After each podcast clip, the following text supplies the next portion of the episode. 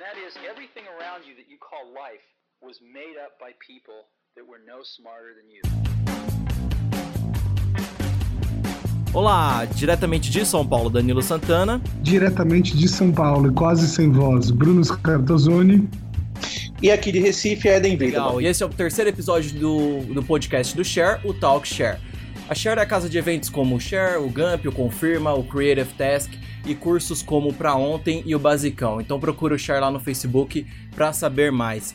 Hoje a gente está aqui com o Eder Wiedemann e eu e o Bruno recebemos ele para conversar sobre marketing político. Mas antes, Bruno, tem como você falar para a gente sobre o Confirma que acontece semana que vem? Tem sim. O Confirma é o evento temático de marketing político do Share. Então é um evento aí que um evento novo, a primeira edição, mas vem com todo a expertise do Share e acontece daqui dois sábados, no dia 9 de julho, em Brasília, no Uniceub. E vai ter um monte de palestrantes legais, entre eles o próprio Eden, que está aqui só. com a gente hoje. Beleza, legal. Então vamos para a pauta já.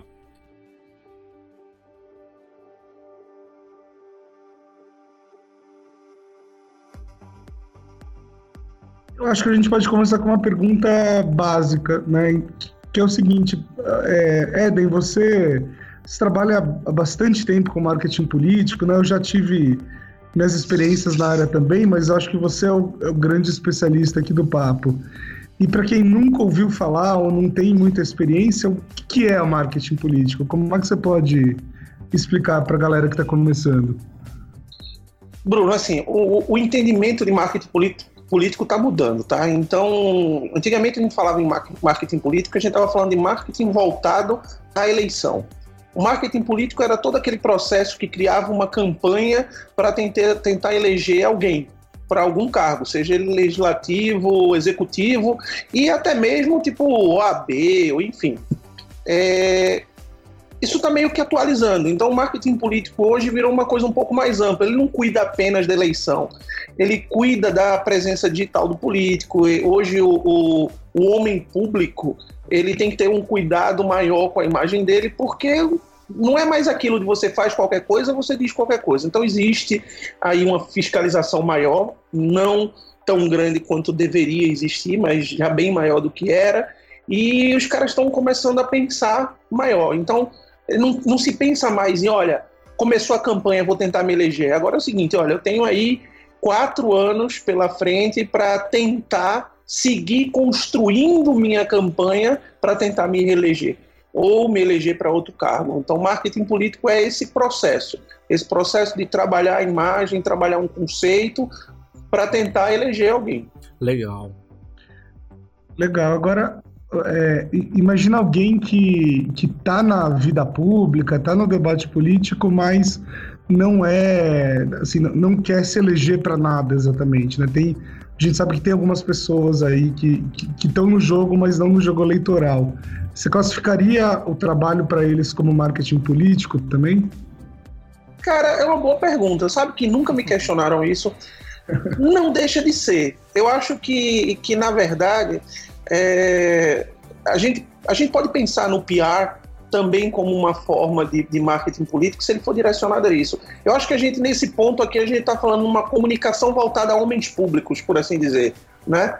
É, teria sim um quê de marketing político, mas eu acho que é um pouco diferente, já que o cara não está pensando necessariamente em conversão de voto. É, mas é, é, é, bom que se entenda o seguinte: ah, dentro do ambiente público, é, o, o, poder de, de uma pessoa, que, que esse poder que determina que cargos ele vai assumir, o quanto ele manda no partido ou não manda, o quanto ele tem poder para movimentar as peças naquele tabuleiro, demanda da quantidade de voto que ele pode mobilizar. Se não para ele, para os outros. Então, talvez no final das contas a gente tenha que entender que o objetivo do cara é sim é ganhar votos, uhum. se não para ele, para alguém.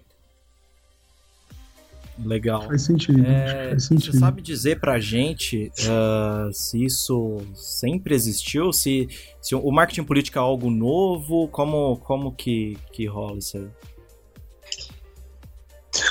Cara, é o seguinte, eu faço campanha desde que me entendo por gente. Então, eu, eu, eu já fiz campanha na rua do tipo, você tá andando com um carrinho de mão cheio de boné azul e passar uma pessoa com boné vermelho, que é do time adversário, porque é uma coisa meio de time interior assim, e você diz, ó, oh, troca esse teu boné vermelho por dois azul.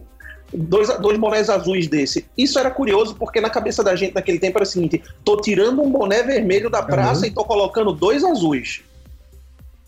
É, então, isso existe desde muito tempo, tá? Agora, a verdade é que é, lá atrás, por exemplo, já se fazia pesquisa, já se fazia quanti, quali, o pessoal já acompanhava o crescimento, tendência, e vai se atualizando. Então, agora você tem a, o digital muito forte. Não existia isso há 10 anos atrás. Ninguém falava em campanha no Brasil, em campanha digital há 10 anos atrás. É, em 2006, o digital era uma coisa insignificante dentro do processo eleitoral. Então, a verdade é que ele está se desenvolvendo, se desenvolvendo cada vez mais. E mais na frente eu acho que a gente vai abordar a legislação, mas as mudanças, as mudanças da legislação também é, propiciam talvez uma evolução maior de todo esse processo de, de marketing político. Mas eu diria que ele existe desde sempre, ele vem se adaptando. Lá atrás, quando é, ah, e, e, bom dizer o seguinte, né? O maior poder de fiscalização e de denúncia e a, a cobrança sobre as campanhas estarem sendo feitas de uma forma mais acertada Sim. também vai mudando a forma como a campanha é feita. Porque, acreditem, não é papo. Às vezes o pessoal mora na capital, nunca viu isso.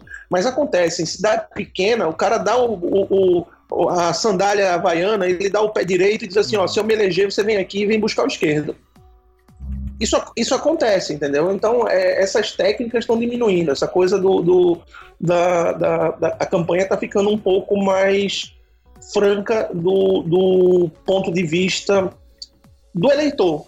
Assim, é, não, não, não, dá muito, isso não funciona muito mais. Tem quem denuncie, tem quem fica em cima, então os caras estão tentando, estão tendo que aprender a fazer campanha de verdade. Bruno, você tá aí?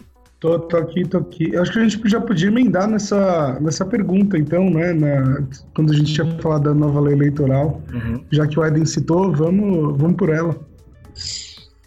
Cara, essa nova, eleitor, essa nova lei eleitoral ela é curiosa, porque é o seguinte: é, em 2008, mais ou menos, eu migrei para o digital. Então eu migrei minha. Eu, eu, peguei minha expertise de campanha política. Naquela época eu trabalhava mais com direção de arte ou novas mídias. Eu tentava descobrir é, trabalhava muito em campanha tentando descobrir novos formatos para divulgar o, os candidatos. Principalmente porque a justiça eleitoral estava sempre, não, não pode mais outdoor, não, não pode mais placa de tal tamanho, não. Então, a gente procurava soluções. Em 2008 eu migrei para o digital e ficou sempre aquela aposta de que o digital, digital, digital vai crescer. Essa última é, mudança eleitoral, ela ela deu muita importância, ela, ela, na verdade não é que ela deu muita importância, ela tornou o digital mais importante. Todas as mudanças que aconteceram, por exemplo, as campanhas ficaram mais curtas, hoje elas têm 45 dias, é, o tempo de TV ficou menor, então é, hoje são 10 minutos. É, outra coisa é o seguinte, não tem mais tempo de TV para vereador, só para o candidato. São mais inserções na TV mas não tem mais inserção de 15. Às vezes o cara picotava as inserções para fazer várias inserções de 15, não pode mais, 30 e 60.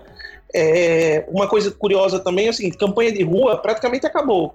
Porque não pode mais cavalete, não pode mais bandeirão, adesivo só pode com metro quadrado.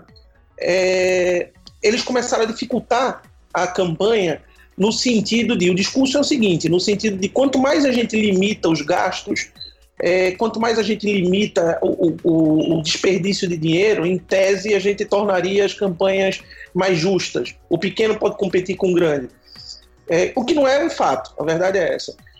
E teve também a questão do limite de gasto, que agora os caras só podem gastar 70% do que foi gasto na maior campanha do ano anterior. E aí tem um puta problema, porque o que acontecia? Corria muito dinheiro por fora. Sim. A gente tá vendo aí a questão da, do, do João Santana, etc e tal. Então, uma campanha que o cara dizia assim, ah, minha campanha custou 80 milhões. Não custou. A campanha dele custou 120. 80 milhões foi, foi pago dentro. O resto foi fora. Agora, ele tem que fazer uma campanha com 70% daquele 80%, se a campanha dele foi a mais cara. Uhum. E o cara já declarou muito menos do que gastou. Então, a situação, além disso, ele hoje não pode mais contar com doação de empresa. Agora, o candidato só pode contar com o próprio fundo ou seja, com a grana que ele tem. E isso é um problema também, porque você pega a declaração de renda do, do, de um político, ele não bota as coisas no nome dele, tá? De, dele. Ele pode contar com fundo partidário ou com doação de CPFs, que não podem ultrapassar, e não CNPJs, né, são pessoas que não podem ultrapassar uma, uma certa medida de, de ganho. Então eu não posso doar mais do que, se eu não me engano, 30% do que eu declarei ter ganho no ano anterior. Então é uma campanha mais curta, com pouco dinheiro e com pouca campanha de rua. Dentro desse cenário, você fica pensando: opa, deu para a internet, então. Lógico. Inclusive porque criou agora a pré-campanha. Antigamente o cara não podia se dizer pré-candidato. Hoje ele pode. A qualquer momento eu posso dizer que sou pré-candidato. Eu já posso começar a discutir minhas ideias na internet. Havia uma discussão que é importante, eu acho que vocês devem ter visto. Priscila Krause, que é uma candidata, do, uma pré-candidata do, do, Democratas à prefeitura de Recife, foi é, punida por, faz, por pagar por mídia no Facebook. E isso gerou uma certa. Opa, peraí. Porque na nossa lei é o seguinte: tudo que não é proibido é permitido, né? E fica uma questão pertinente. Se ela é pré-candidata e não candidata, como é que vão multar alguém que não é candidato? Porque a candidatura não foi oficializada. Como é que funciona isso? Como é que a pessoa está fazendo campanha ou não está? E a princípio cabe ao juiz dizer se você está fazendo campanha ou não. E aí começa a ficar complicado. Então é um cenário diferente, é um cenário novo. Tinha tudo para ser a grande eleição do digital. Só que os caras estão com pouco dinheiro. E o que acontece quando o cara está com pouco dinheiro? Ele vai no certo.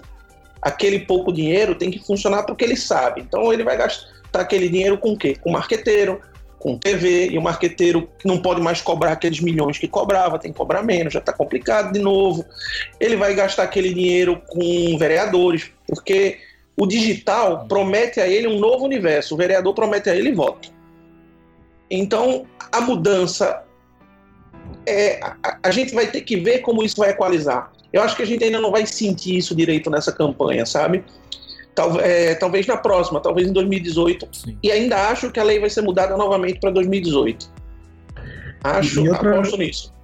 E outra coisa, é, nesse novo cenário de, de, digital, né, acaba sendo uma ferramenta, sei lá, mais proveitosa ou potencialmente mais eficiente é, o, o, candidato ele precisa saber ocupar o digital de uma maneira legal também. Né? Ele precisa ter algum discurso que caiba no digital. E muitos deles não têm. Essa, essa é a verdade. Eu não sei se você.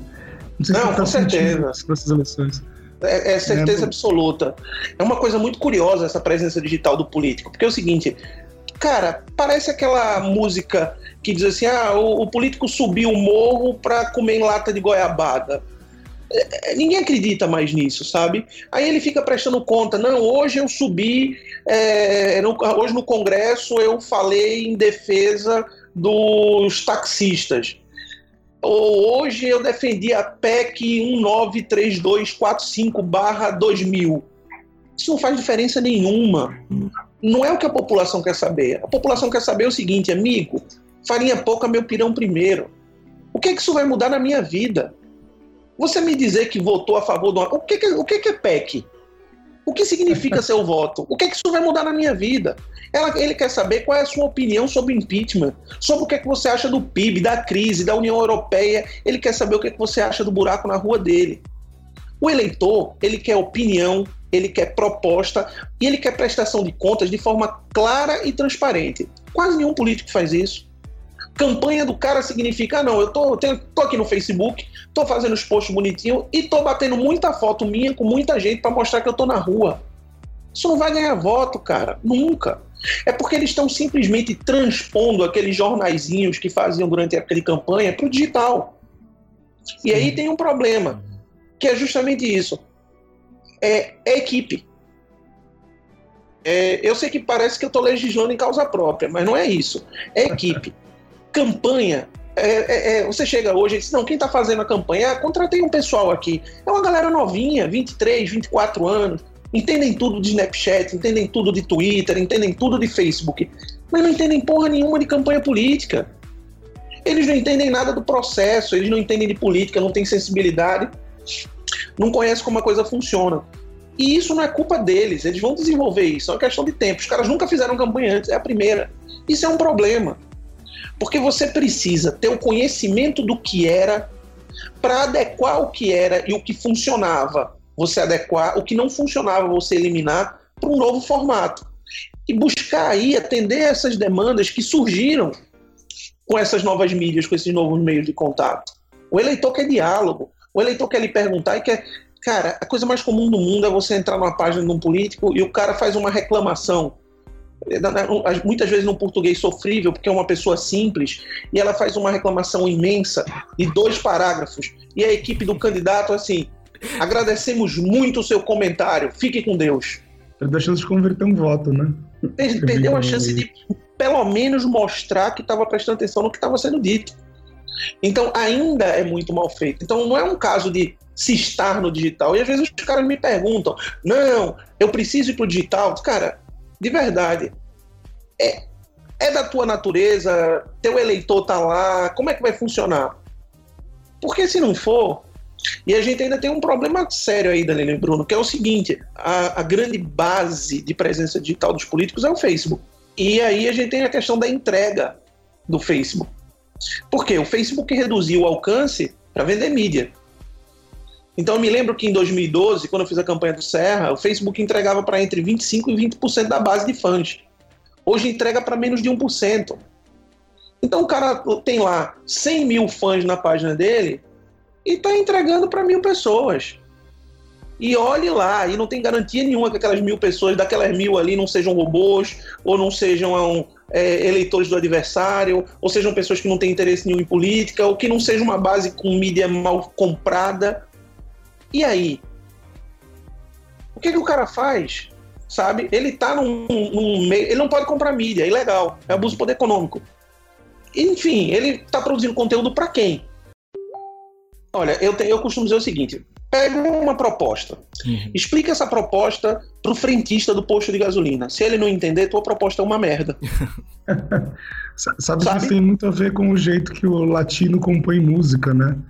Pois é. Ele, ele, ele, ele diz que ele compõe em casa no dia que vai a faxineira dele. E se a faxineira começa a dançar ou cantar junto, ele entende que aquilo vai ser um, um sucesso.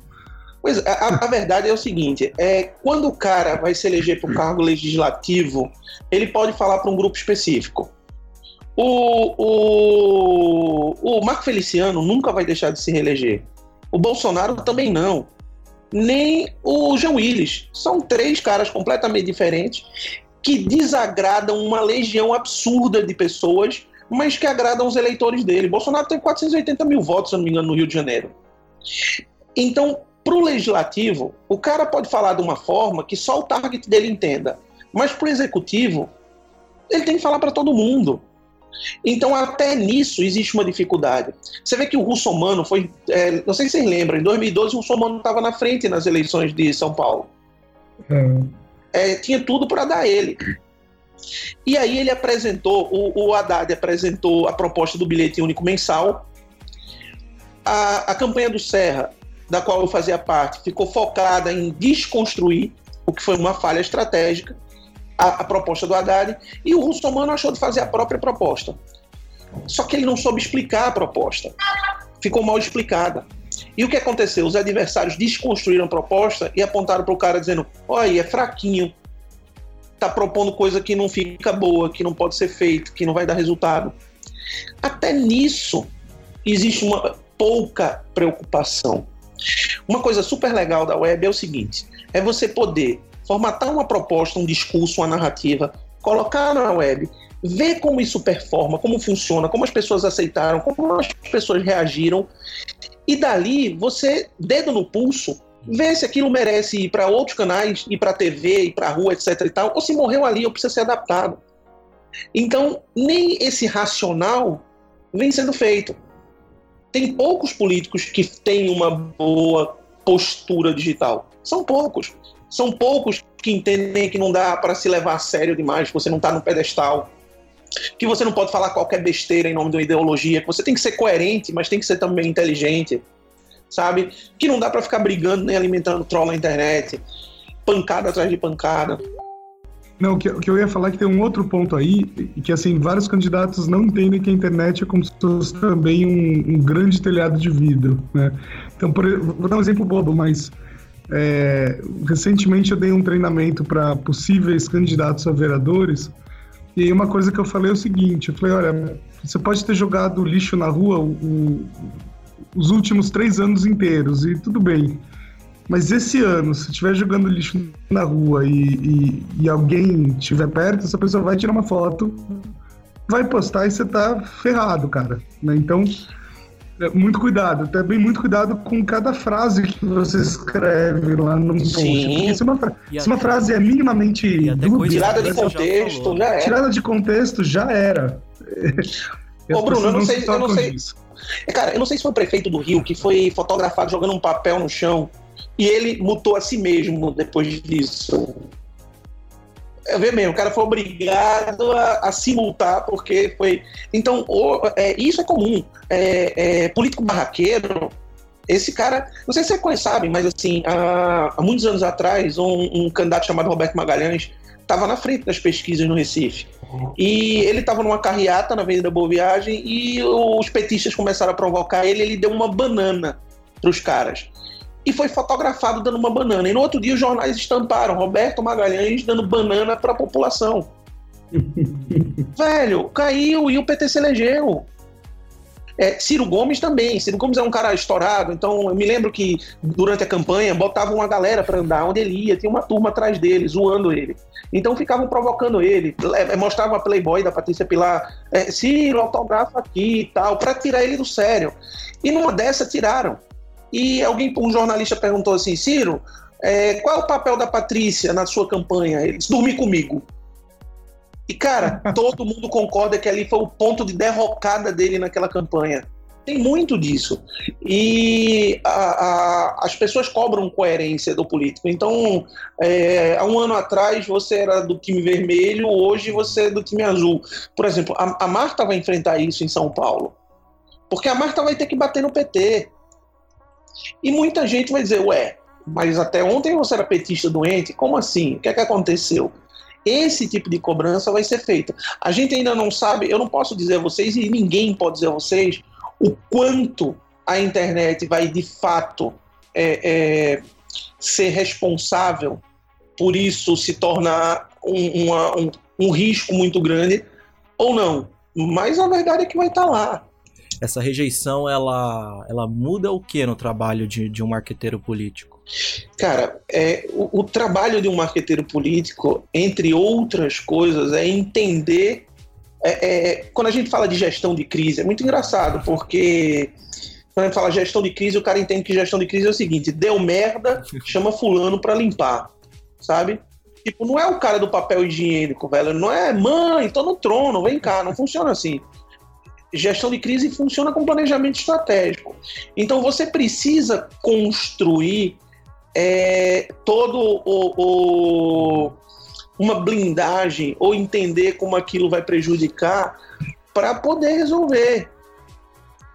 É, por, por, exemplo, vou dar um caso a vocês. É, eu, eu trabalhei na campanha do Arruda. E assim, o, o Bruno sabe quem é o Arruda porque está em Brasília. É, talvez você não saiba, mas o governador saiu preso, enfim, é, filmado, com denúncias, com etc e tal. E a gente entra numa campanha dessa sabendo que não tem mais esqueleto para tirar do armário do cara, sabe?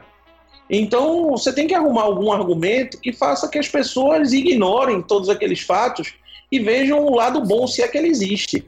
Então é um trabalho de planejamento, de dizer assim, ok, onde vão bater? Por que vão bater? Como eu desgasto isso? Como eu resolvo? No caso do Arruda, foi um trabalho de planejamento que eu, particularmente, me orgulho muito, porque a gente conseguiu construir ali uma dúvida razoável para que as pessoas dissessem assim: não, é, vou dar outra chance ao cara. Tanto é que quando ele desistiu da candidatura por é, motivos jurídicos, é, ele estava correndo para se eleger no primeiro turno. É, ele então, tava, ele tava super bem. É, é, é, é, uma coisa meio Maluf, né? mas assim, é óbvio que muda. Toda vez que a gente começa uma campanha, a gente faz um planejamento. Então a gente vai analisar é, os pontos positivos e negativos dos candidatos, dos adversários, e ver como a gente pode explorar uns pontos, como a gente pode é, reduzir outros pontos, como a gente pode construir discurso, como a gente pode construir narrativa. A gente testa esse discurso. Como é que as pessoas aceitam? Então, um exemplo claro disso, quando a gente fez Eduardo, a gente cuidou toda a parte, a, a, a Cumbuca cuidou toda a parte da pré-campanha de Eduardo Campos, né? E, e da campanha também, mas a parte da pré-campanha foi uma parte muito legal, porque era a entrada de Eduardo Campos na internet. E eu me lembro que um dos primeiros, Eduardo usava muito o termo companheiros. E quando ele começou a ganhar porte dentro das redes sociais, qualquer post que saísse a, a palavra companheiros apanhava para burro que a turma dizia assim, Eduardo, não use companheiros, companheiros é um termo que quem usa é petista, a gente não gosta do PT, você se afastou do PT, e, veja bem, a gente teve que eliminar uma palavra do vocabulário dele. É, faz, faz, faz total, total sentido. E, e essa, e essa história de construir a narrativa tem muito a ver também com, com o zeitgeist, né, do, do momento, assim. Então, vou dar um exemplo. Até um tempo atrás, é, acho que todo mundo falaria que, sei lá, um político tem que ser no mínimo honesto, né? E com tudo que aconteceu nos últimos tempos, por exemplo, eu já tenho ouvido em várias conversas informais gente falando assim, ah, não adianta ser honesto e incompetente, então eu prefiro um, um, um desonesto e que saiba fazer as coisas.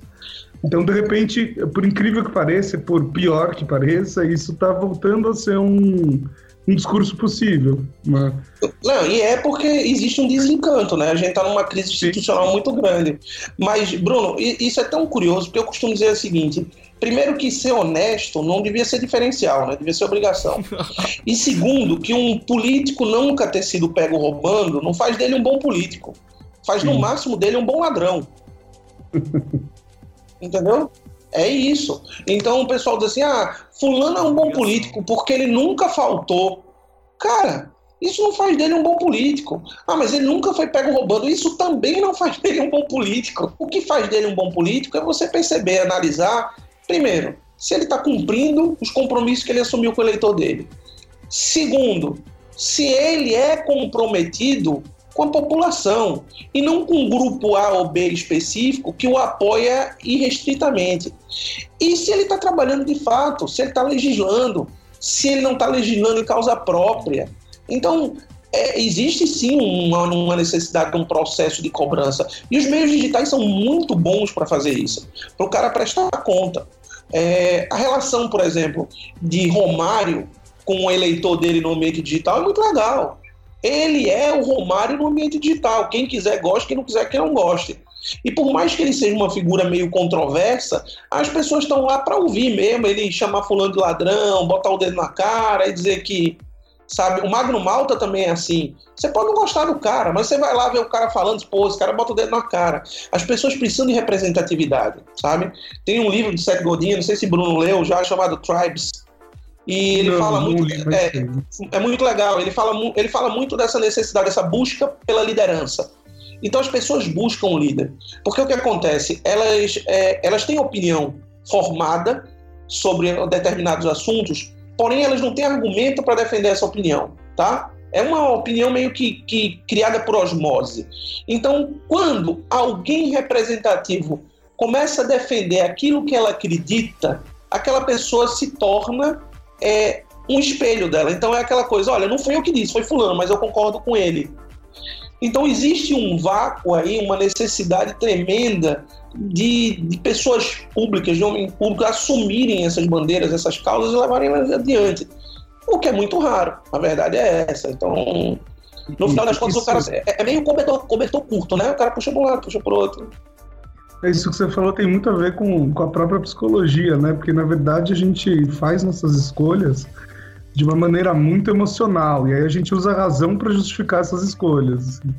Então é, é, cara, é exatamente isso. É, isso é uma, uma coisa que é pouco explorada. Então é, é muito raro. Eu acho o seguinte: quando as pessoas votam numa pessoa e não nas causas ou nas propostas deles, é muito arriscado. Porque isso leva um tiririca a se eleger, sabe? Ah, vou votar em fulano. Não mas, não, mas é fulano, eu gosto de fulano. Eu não sei o que fulano, não sei qual é o compromisso dele, não sei qual é a proposta, nem nada, mas é fulano, eu vou votar nele. Eu acho isso particularmente problemático. Então, é, as pessoas se engajam com causas, com bandeiras. Então, um político, para ter uma presença, ele precisa de fato. É, é, é precisa ser, quando você vai na, na, no Twitter, no, no, site, no Facebook, no Instagram dele, no Snapchat, onde seja, você tem que olhar e dizer assim: putz, eu acompanhei alguma coisa e eu entendo o que esse cara defende. Ele não é um cara em cima do muro, eu sei qual é a causa que ele defende, eu sei, eu sei por que eu vou me identificar com ele. É, e isso é muito ignorado dentro desse processo. E faz diferença. Isso é indiscutível. É, eu costumo trabalhar com. Geralmente, quando eu falo de, de, de eleição digital, eu, eu, eu costumo trabalhar com cinco pontos de referência. Então, um primeiro momento é o momento da descoberta, tá? Qual é esse momento da descoberta? É quando você vira observador daquele sujeito. Você percebeu que ele existe. Você viu um post dele no Facebook, você ouviu falar dele no jornal, ou enfim, você virou um mero observador. Você tomou consciência da existência dele. Depois você se identifica com o que aquele cara está defendendo. Aí você vira um espectador. Opa, peraí. O que esse cara está falando faz sentido. Opa, isso aí eu também acho. Você começa a prestar atenção a quem está falando. O terceiro momento, e esse eu acho que é um momento de transição, onde você começa a cogitar votar nele, é um momento do reconhecimento quando você começa não só a se identificar com o cara que defende, como reconhecer o trabalho dele pelaquela causa ou pelaquela bandeira. Nesse momento você vira apreciador. Putz, eu gosto desse cara, eu gosto do trabalho dele, eu gosto do que ele está fazendo, é importante. No quarto momento, a gente tem a admiração, quando você vira um seguidor dele, e são poucos políticos que têm seguidores de fato. Você tem aí talvez um Freixo, tem um, número X de seguidores, é, um Gabeira, um, até um Eduardo Jorge, que meio que despontou na última eleição presidencial. E, por último, o momento da escolha, que é quando o cara vira eleitor. O que muito político não entende é que esse momento da escolha ele só se firma muito próximo da eleição. O cara vem lá, eu vou votar em A, eu vou votar em A, eu vou votar em A. Faltando entre 10, algo em torno de 10 dias, é que esse voto começa a se consolidar de fato, sabe? até mais perto, o, o, brasileiro tem um puta defeito. E isso, por isso que pesquisa, manipular pesquisa de opinião é tão perigoso. Porque o brasileiro gosta de torcer para time que está ganhando. Uhum. Então, tá chegando perto da eleição. Meu candidato tá mal? Ah, não, eu vou dar meu voto para fulano. Pelo menos depois da eleição eu vou dizer que eu ganhei. E isso então, é, é, esse processo todo, ele precisa bem, ser bem trabalhado, desde o momento da, da, da, descoberta até o momento da escolha. Você precisa passar por esse funil. E, e é um funil, de fato. A descoberta é um monte de gente descobrindo. Tenho uma dúvida uh, a respeito de, da, da, da, linguagem publicitária tradicional. Qual que, qual que é a grande diferença assim, entre o marketing político e um marketing tradicional? Não é tudo marketing? Cara, eu. Uhum. É, é, é, aquela discussão do que é publicidade e o que é propaganda, sabe? É, eu acho que marketing político está muito mais para propaganda do que para publicidade, a verdade é essa. É, eu vou dar um exemplo clássico para você. É, Agnello Queiroz foi governador do Distrito Federal e no, durante a campanha dele ele começou a fazer publicidade e não propaganda. Ele começou a falar de um Distrito Federal que só existia na cabeça do marqueteiro dele. Era o perfeito, lindo, maravilhoso, tudo estava bem, tudo estava ótimo. Existia uma, uma, uma, dissonância cognitiva tão grande entre o que as pessoas estavam vendo e o que ele estava falando que virou piada. E não é a primeira vez, porque eu me lembro de um comercial, se eu não me engano, da, da do governo da Bahia, que a turma fez uma versão e postou no Facebook, que bom, no, no YouTube, na época, que bombou, que faz assim, eu quero morar na propaganda do governo da Bahia, zoando completamente a propaganda e desconstruindo tudo aquilo. Uhum. Então a verdade é que hoje é complicado você não falar a verdade. Você pode dourar a pílula, mas você precisa dizer a verdade. Então, o Serra enfrentou um problema como esse na campanha de 2012. porque existia toda uma, uma resistência da população, porque ele tinha assinado em cartório, que não ia largar a prefeitura para concorrer, e ele fez, depois disse que não ia largar o governo para concorrer, e fez de novo. Então, é óbvio que isso ia ser explorado pelos adversários. E foi.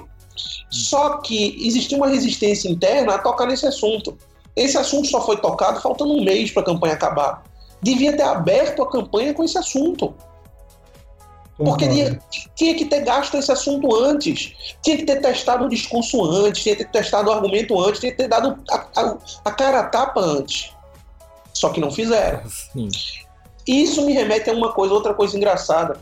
Vocês já perceberam como o político tem uma coisa com o outro lado não pode ter ideia boa? É sério, tipo, o cara tá num debate. Aí vem um adversário e apresenta uma puta ideia boa. Aí o que, é que ele faz?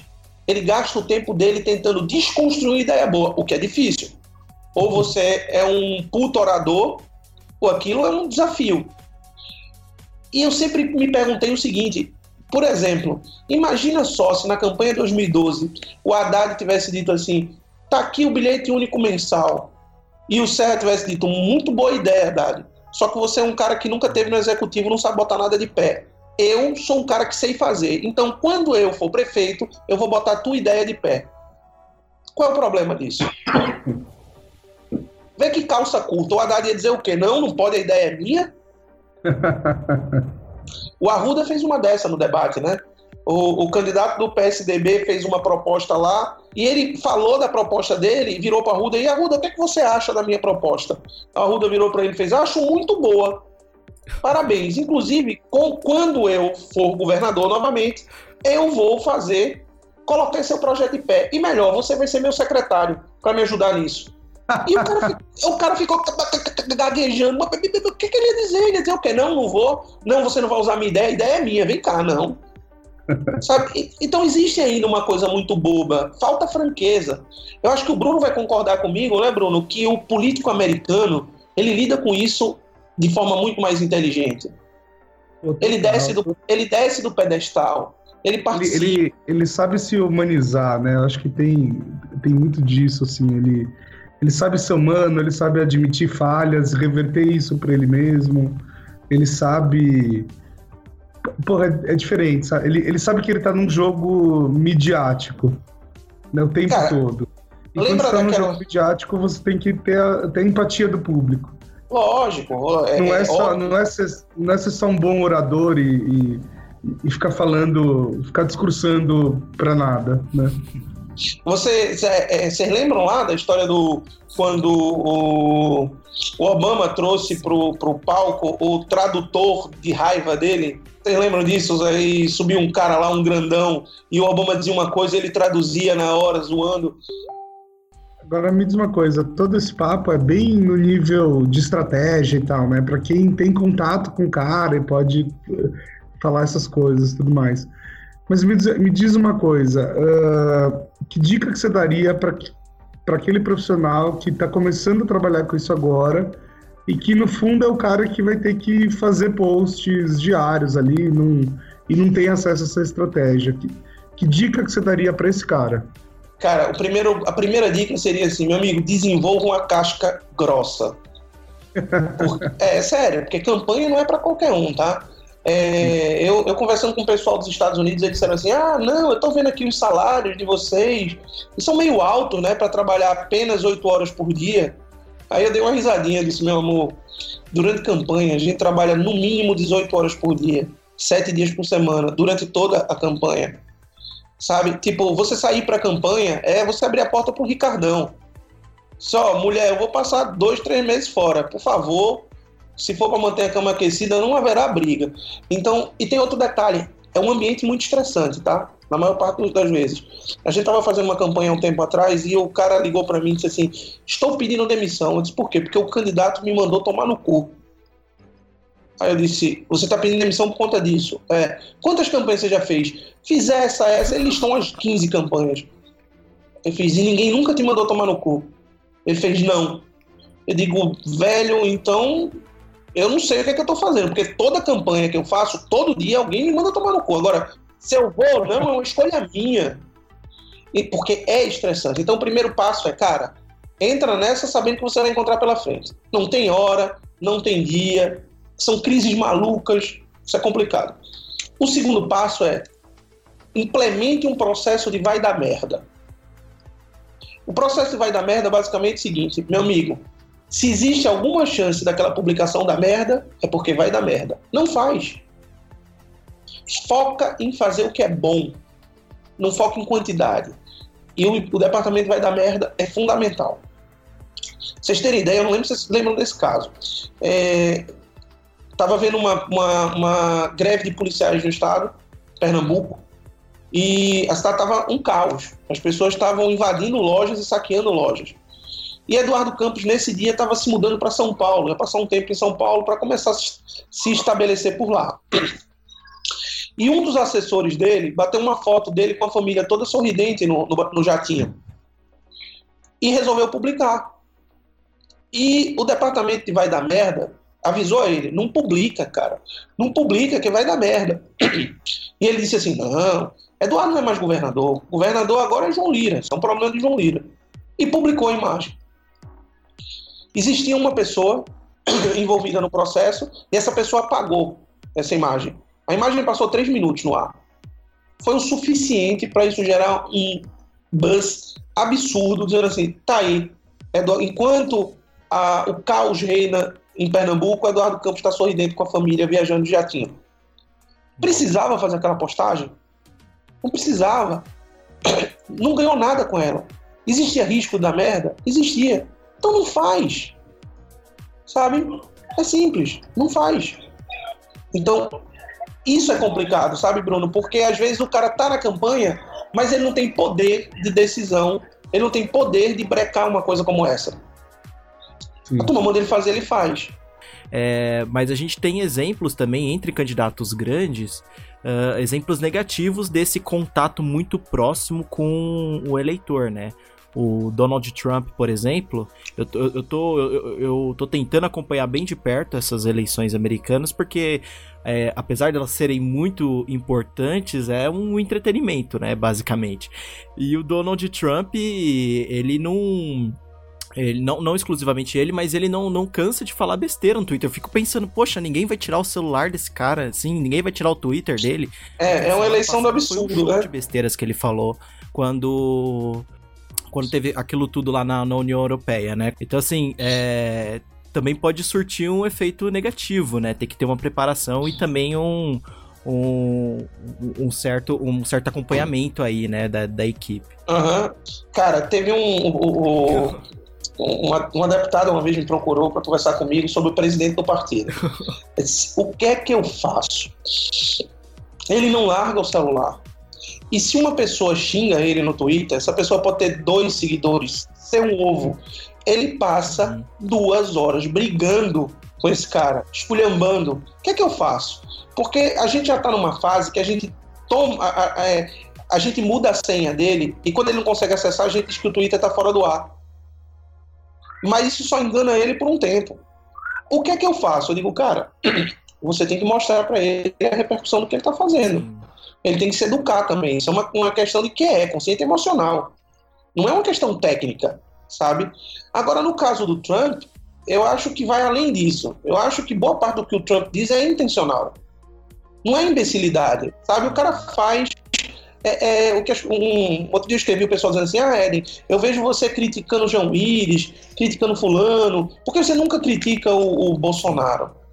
Eu porque é o que o Bolsonaro espera que eu faça. Ele fala, as besteiras que ele fala não são à toa.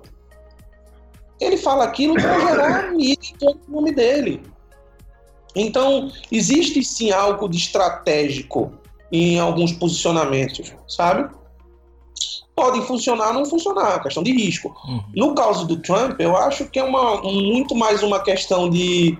É, é, um, é um misto de, de, de desencanto com a esquerda, com a política da esquerda, mais uma, uma questão de voto de protesto, sabe? Sim. E pegando ali o voto do, do radical, do cara de, de ultradireita mesmo, do, do redneck americano. E assim, o cara vai crescendo e vai se tornando um risco de fato o Trump se eleger. Sabe? É surreal. É. Sabe? É surreal, mas é isso. É, é, eu costumo dizer o seguinte: o sentimento político das pessoas pega um caminhão-pipa, coloca com água pela metade, vai para a direita e dá uma freada. O que é que acontece? A água vai e volta toda para a esquerda. Então, eu, eu, vejo o movimento político como isso. A gente está indo num sentido. Não funcionou, brecou. Há primeiro uma, um movimento extremo em defesa desse, dessa ideologia Tipo, não, se junta todo mundo esquerda aqui, e depois a população escoa pro outro lado. Vai-se embora pro outro extremo se apertar do lado lá. E a gente tá vendo isso aqui no Brasil também. Uhum.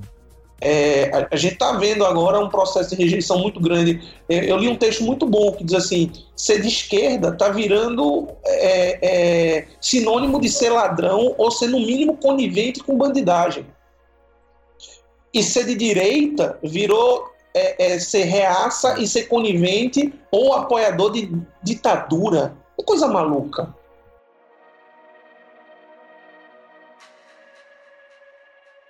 Eu parto do princípio que não, não, não existe fórmula porque não existe candidato igual. É, uma das coisas que a gente tinha ficado ali, tipo, ah, não, a campanha Obama, né? O que é que funcionou, não funcionou na campanha Obama? Eu, eu morro de dar risada com a história da campanha Obama, porque é, é muito comum eu estar tá discutindo com um candidato ou com e, e, aparece um cara com um livro sobre a campanha do Obama. Eu digo, velho, olha, a gente tem. Parto do princípio que o maior problema da gente é nós não temos um Obama. Começa por aí, cara. Não tem o produto. E fora todas as, as, as, as características próprias da campanha americana. É, a campanha dura muito mais, existe todo um processo desenvolvimento cultural das pessoas se, se de fato militarem, é, é, enfim, não, não, não dá para transpor o que funcionou lá para cá achando que é só copiar, sabe? Essa coisa da fórmula, ah, vamos trazer a fórmula para cá e copiar, isso existe, não, não, não, esquece. Toda vez que eu vejo alguém com livrinho, são duas coisas que me fazem dar risada. É alguém com livrinho, campanha do Obama embaixo do braço, que acontece em toda a campanha, ou toda vez, não, vamos contratar fulano que trabalhou na campanha do Obama.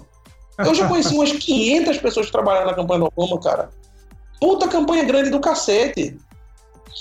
E para vocês terem ideia como isso é maluco, em 2014 fomos obrigados a receber um cara porque um senador trouxe o cara, o cara trabalhou na campanha do Obama e o cara foi fazer uma apresentação e no meio da apresentação, uma das pessoas que estava assistindo a apresentação encontrou a apresentação dele no Google exatamente igual, ele só tinha mudado o primeiro slide. E aí a gente investigou o cara e descobriu o seguinte, que na campanha do Obama existiam algumas pessoas que eram mobilizadoras de bairro, elas iam de casa em casa, falando com as pessoas, entregando flyer, etc e tal. Esse cara era coordenador de um bairro, um bairro nos Estados Unidos e veio para o Brasil cobrar 300 mil dólares por consultoria de campanha política, dizendo que tinha trabalhado na campanha do Obama. Cara, é surreal. E, o cara ainda está pra... no mercado ou não? ah, não sei. Mas, Bruno, isso não acontece só. É, você não sabe quantas pessoas eu já conheci que trabalharam na campanha do Eduardo eu nunca vi. E o cara disse: Não, eu trabalhei na campanha do Eduardo. Eu digo: Hein? Sei que é mentira, não desminto. Já teve um cara que me se apresentou para mim como coordenador digital da campanha do Serra em 2012. E eu apertei a mão do cara morrendo de rir, dizendo: ah, legal, foi dureza, não foi? Mas assim, é porque de verdade, com... você vai tirar essa dúvida com quem? Sabe? Então, na campanha do Aécio em 2014, existiam vários núcleos digitais diferentes, várias pessoas fazendo coisas perdidas, um problema de comunicação tremenda. Então, tinha um Zé que fazia uma coisa pequena num site, não sei o quê, mas o cara vai acabar a campanha dizendo que fez a campanha do Aécio. Sabe? Então, isso é um problema. É, é primeiro, a expertise que as pessoas têm. Segundo, ter o sentimento de que as campanhas não são iguais. Você precisa adaptar, conhecer o candidato, fazer um planejamento prévio, entender onde você pode estar, onde não pode estar. É, para muito candidato não faz o menor sentido estar no Facebook. É melhor ele, esse cara ter uma, um puta trabalho de ativação de militância via WhatsApp do que estar no Facebook. Pois eu cheguei numa campanha uma vez e o cara tinha 15 funcionários ocupados 8 horas por dia. Eu perguntei, o que, é que esses caras estão fazendo? Eles estão postando comentário em matéria de jornal online. Putz. Você tem 15 pessoas sendo pagas para postar comentário Sim. em matéria de jornal. Para que isso? Para que quando as pessoas forem ver essa matéria, não achem mais comentário ruim do que bom. Puta merda! Sabe? É, é, é, é correr atrás do próprio rabo. Vai gerar pauta boa, porra! Vai gerar pauta positiva. Vai construir proposta, sabe? Vai melhorar a tua imagem. É, é, é, vai, vai trabalhar militância. Uma coisa que as pessoas não entendem é o seguinte: isso é fundamental que elas entendam. É, saiu um índice que media a, a, a, credibilidade de várias profissões. Esse índice é de 2 a menos 2. O político tinha menos 1,9. Sério, tem uma pesquisa de 2012 que diz que menos de 5% da população brasileira afirma que ele está em político. Aí eu pergunto a você: outras pesquisas dizem que 90% das pessoas que estão na internet acreditam na opinião de amigos. Então, quem é melhor para converter um voto? Um político ou um militante bem preparado, com bons argumentos? É óbvio que é um militante. Ele vai abordar os amigos. Agora, veja bem, eu não estou falando daquele militante radical esse não ganha voto. Aquele militante que é assim, coxinha, petralha, não sei, esse não ganha voto. Pelo contrário, cria uma sabe? Não, esse cara não discutir, não. O candidato desse cara não quer nem saber, porque quem tem candidato como esse. É, é, isso é um ponto importante. Então, até preparar a militância, uhum. os caras não sabem fazer. Quando alguém diz assim, Fulano, você vai votar em quem? Ah, eu vou votar no candidato A. Por quê? Pronto, travou. Não, me explica por quê. Aí o cara trava. Não, porque ele é bonito, porque ele nunca foi pego roubando. Olha, é um bom ladrão, hein? Sabe? Sim. Mas me explica por quê, porque as ideias. Nem esse tipo de argumento. Uhum. Tipo, toma aqui, cara, 10 motivos para você explicar aos seus amigos por que votar em Fulano. Nem isso é feito. O pessoal fica preocupado em subir hashtag no Twitter. E aí, galera, vamos fazer um tweetaço para subir uma hashtag. Viva Dilma, viva Lula. Cara, sabe quantos votos uma hashtag ganhou até hoje? Zero. Eu duvido que você me apareça com alguém que dizendo assim, não, eu ia votar em A e passei a votar em B porque eu vi uma hashtag dizendo B é melhor ou A é pior. Não vai acontecer. Isso é perda de é, energia. É. Hashtag é só para é só para no dia seguinte pegar a matéria. Ah, hashtag é, é, hashtag tal entrou no Trend Topics, né? Só pelo factoide. É lógico, é a mesma coisa de comprar fã no Facebook. Aí o cara vai comprando fã para quê? Olha, o candidato com a maior base de fãs do Facebook é tal. Cara, aí você vai ver a base dele, aí tem coreano, indiano, taiwanês, australiano, e voto que é bom não tem naquela porra, pra que isso? e é sério, ó, a gente tem menos tempo e menos dinheiro o mínimo cuidado que o cara precisava ter era direcionar, é, é, é ser estratégico no direcionamento da energia e do dinheiro dele, cara. O mínimo, o mínimo. É, mas assim, aí tem um puta de um problema também. Imagina só, você tem os marqueteiros antigos, os caras que vêm fazendo campanha desde 1900 lá vai bolinha, e esses caras hoje têm menos dinheiro, porque eles não podem mais cobrar a fortuna que cobravam. Os políticos têm menos dinheiro para essa campanha. E se esses caras antes já ficavam incomodados com o digital, porque o que dava grana em campanha política não era o digital, era a TV. Era todo aquele, aquele universo que era montado em torno da campanha. Hoje, esse cara quer menos ainda envolvimento digital. Porque se tem menos dinheiro, é menos dinheiro para ele. Então, não, não, digital. Já participei de campanha onde eu cheguei e o cara fez assim: olha, o digital aqui não tem que fazer nada, é só não errar. Tipo, uhum. você não precisa acertar, você só precisa não errar. Barbaridade.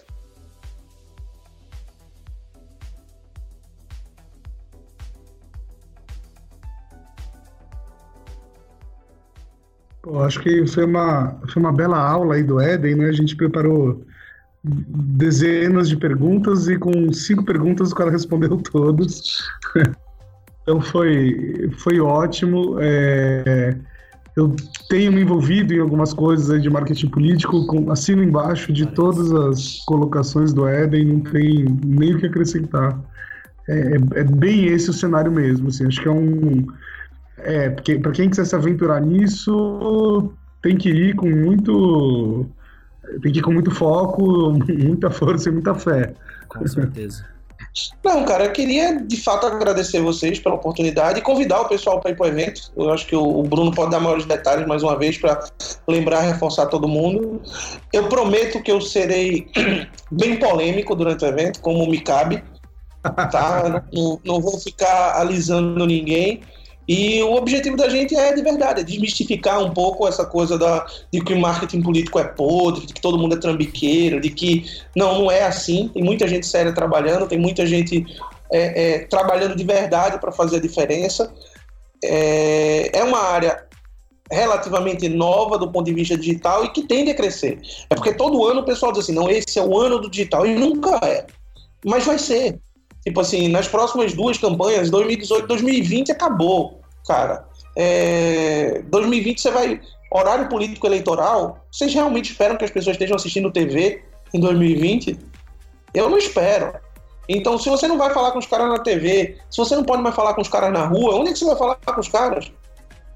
É na internet. É, eu ia falar. Eu ia falar do Confirma, né? O Eden também já, já, já falou. Eden, acho que você deveria participar fixo aqui do programa. Você é muito eficiente. É... É, convidando, eu tô aqui, viu? falar, falar eu gosto. É isso. Mas só, só, enfim, reforçando aqui o evento, né? Então, o evento é o Confirma, um evento de marketing político que tem a alma do share, né? Então, diferente dos outros eventos de marketing político que são bem quadradões e tal, Confirma promete ser mais polêmico, mais papo aberto, mais tudo. Vai acontecer dia 9 de julho em Brasília, no Uniceub, e vai ter gente tipo Eden, vai ter gente para falar de design, vai ter gente para falar de dados. Obrigado a vocês pelo convite, obrigado a quem está ouvindo em aguentar essa verborragia toda. e eu espero de verdade que tenham curtido, tá bom? Beleza. Bom, então, compartilhadores, chegamos ao fim do terceiro programa. Muito obrigado e continue compartilhando. Valeu, gente. Falou, velhão. Um abração para vocês. Falou. Até mais.